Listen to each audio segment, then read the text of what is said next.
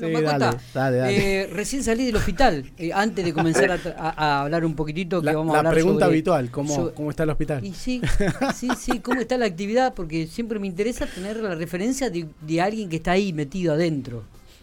Bueno, eh, a diferencia de, cuando fui al piso vez pasada, que les dije que, que si bien estaba para mí la, variante Omicron por la contagiosidad de, los casos y la, la propagación, eh, ahora, y que no había tanto internado de no había en ese momento, había uno en el modular nada más, eh, bueno, ahora al haber tantos casos replicados que, van, van incrementándose día a día la cantidad de casos positivos, es lógico que al ser mayor la población infectada, eh, vaya parte de esa población vaya requiriendo a veces un poco más de asistencia, porque siempre eh, mm. hay alguno que tiene comorbilidades o patologías de base que agudizan los síntomas de esta variable que, si bien son más leves que la, lo que era la delta en su momento, eh, ha, hecho que, tengamos de vuelta actividad en los modulares y algunos pacientes en unidad de terapia intensiva. Mm, o sea que hay más movimiento, ¿no? Como estábamos observando. ¿Cuántos hay en modulares más o menos? ¿Tenés el número? Eh, ¿7, 8? Eh, entre 7 y 10, eh, no te sé decir exactamente ahora, pero hay entre 7 y 10 pacientes modulares y y bueno, en terapia con, necesidad de terapia de cuidado intensivo, creo que son tres en este momento. Bien. Eh, pero bueno, eh, es, lo que se preveía, digamos que, al haber más contagios, es lo que te digo, la población eh, la pasa, la mayoría de la población la pasa en la casa como una gripe fuerte, pero siempre tenés el remanente de gente que, que se ve más vulnerada por su condición de base. O porque no está vacunado o porque tiene comorbilidades. Claro, claro, claro, totalmente. Eh, vamos a hablar un poquitito de, lo específico, de lo tuyo. Vamos a hablar sobre el hueso sacro. Eh, es una. Eh, bueno, está, en la base, está, está ubicado en la base de, la, de las vértebras lumbares, si no me equivoco, ¿no? A ver, Sí, se, me ocurrió, se me ocurrió tratarte ese hueso en específico porque a veces tiene sintomatologías y, dolores que son confundibles o son vinculados a otras patologías, como ser el paciente va y te refiere que le duele la cadera, o el paciente va y te refiere que le duele la zona lumbar, y si bien eh, puede ser que, haya un dolor en esa zona, muchas, muchas de esas consultas eh, uno empieza a investigar un poquito y son dolores disparados por el sacro. El sacro es una estructura vertebral, de vértebras que se fusionaron en, nuestro desarrollo, se fusionan, se, se, unen y quedan como una, como si fuera una tortuguita eh, que tenés en la base de la cola, digamos. Eh, es, lo que forma la estructura de la, de la cola propiamente dicha, de, esa zona. Es el, la cara posterior de, de la pelvis, que, que, la pelvis es una estructura compuesta por el sacro, por los huesos ilíacos, los trocánteres y los, de los, del fémur, o sea, las caderas y las sínfisis del pubis. Eh, eh, no es una cavidad menor, aloja eh, órganos genitales, aloja la vejiga, aloja parte del tracto digestivo, o sea que es una coraza que tiene una función de protección importante. Bien. el chakro es parte de esa, de esa, de esa estructura y como estructura por sí sola no genera dolor. A veces, salvo que se fisure en, en personas que tienen eh, una osteoporosis muy avanzada. Pero si no, es una estructura que no genera dolor solo, pero sí en la articulación con el ilíaco, que son esos huesos grandotes que en la radiografía ves como si fueran dos orejas de elefante. Claro, exactamente, sí. Bueno, esos huesitos se apoyan en el sacro y ahí es donde esa, ese, ese es el punto de dolor que hace confundir a veces al paciente con que le duele la cadera o le duele la cintura. Eh, ahí está la articulación.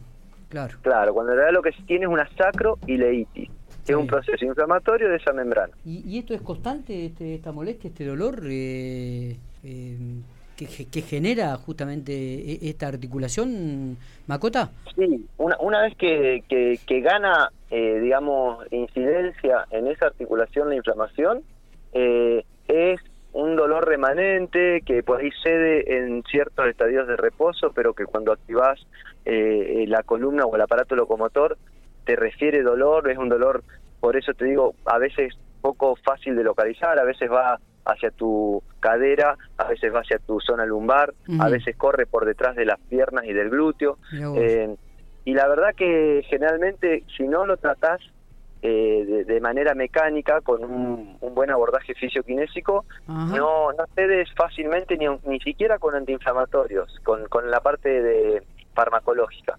Es, bastante rebelde una vez que se instala. Pregunto, ¿estos se, eh, eh, ¿este dolor o esta, o esta molestia se puede generar solamente en gente adulta o también en menores, en chiquitos?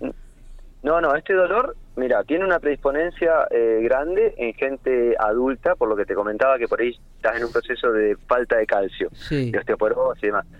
O con artrosis, ¿sí? También es otro otro predisponente. Pero también en, gente de, cualquier grupo etario ah, que, tenga hipermovilidad, o, o sea, que lo exija mucho esa cadera, con, con movimientos bruscos o movimientos de, un cierto eh, espectro de, actividad, o con el, con el otro opuesto, con el sedentario por completo, que por ahí tiene poca movilidad y eso hace que también ante una demanda eh, biomecánica se inflame esa zona y empiece con esa con esa molestia que se va incrementando en forma gradual hasta que llega a ser insoportable. Esos ocho agujeros que tiene el hueso sacro.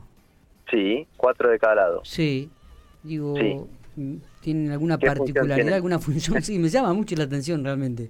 Sí, porque esa estructura, eh, Miguel, eh, eh, por ahí salen las, las terminales nerviosas y ciertos vasos sanguíneos, ya sean arterias o venas, que van hacia esa caja que yo te explicaba antes que tiene la vejiga, que contiene el aparato urinario, genital y, digestivo. O sea, por ahí el sistema nervioso emerge hacia esa cavidad, como cuando en la caja torácica emerge a través de, las, de los agujeros de, confusión, se llaman entre vértebra y vértebra, que como el sacro está soldado, deja esos agujeros para que pasen esos esos afluentes nerviosos y vasculares. Increíble, ¿no? La perfección del cuerpo humano. Es, es, es... Sí, sí, es una tecnología imposible de, replicar eh, si uno no tiene... Sí, no, y, y, cuando uno te escucha hablar con, con la pasión que lo haces y la claridad de concepto que lo haces, Macota, realmente invita a escucharte y a, y a mirar la foto y a investigar un poco más. Así que, no, es verdad, es verdad, es verdad. Eh, si, si hay gente que tiene vuelvo a repetir, alguna molestia, alguna inquietud o alguna pregunta, puede ubicarlos eh, en Salubritas, allí en calle 18 entre 21 y 23. Estás trabajando con el equipo de, de, Betiana, de mm, Patricia. sí, sí, con eh, Manu. Y, en, diferentes horarios. ¿En vacaciones mantienen los horarios o hay algún horario acotado? No, horario normal porque la, la, demanda, gracias a Dios, Miguel, es, muy grande de, pacientes. Entonces, nada, eh, yo mantengo mi, mi ritmo de, de, laburo, igual que Patri y Betty, de, de lunes a, bueno, en mi caso a jueves, me tomo el viernes, pero de lunes a viernes, si no, en horario habitual. Perfecto, perfecto. Así que cualquier consulta, la gente puede acercarse a Salubrita y sacarse cualquier duda con excelentes profesionales este que son encabezados por el equipo de Macota Espada. Macota, buen fin de semana, cuídese mucho, eh, usted y su familia porque hace mucho calor. Muchas gracias y gracias por el espacio. Saludos a todos, que pasen un buen fin de y bueno, espero haber sido claro con, los conceptos que, le dimos a la, a la audiencia. Totalmente, totalmente. Abrazo grande. A otro.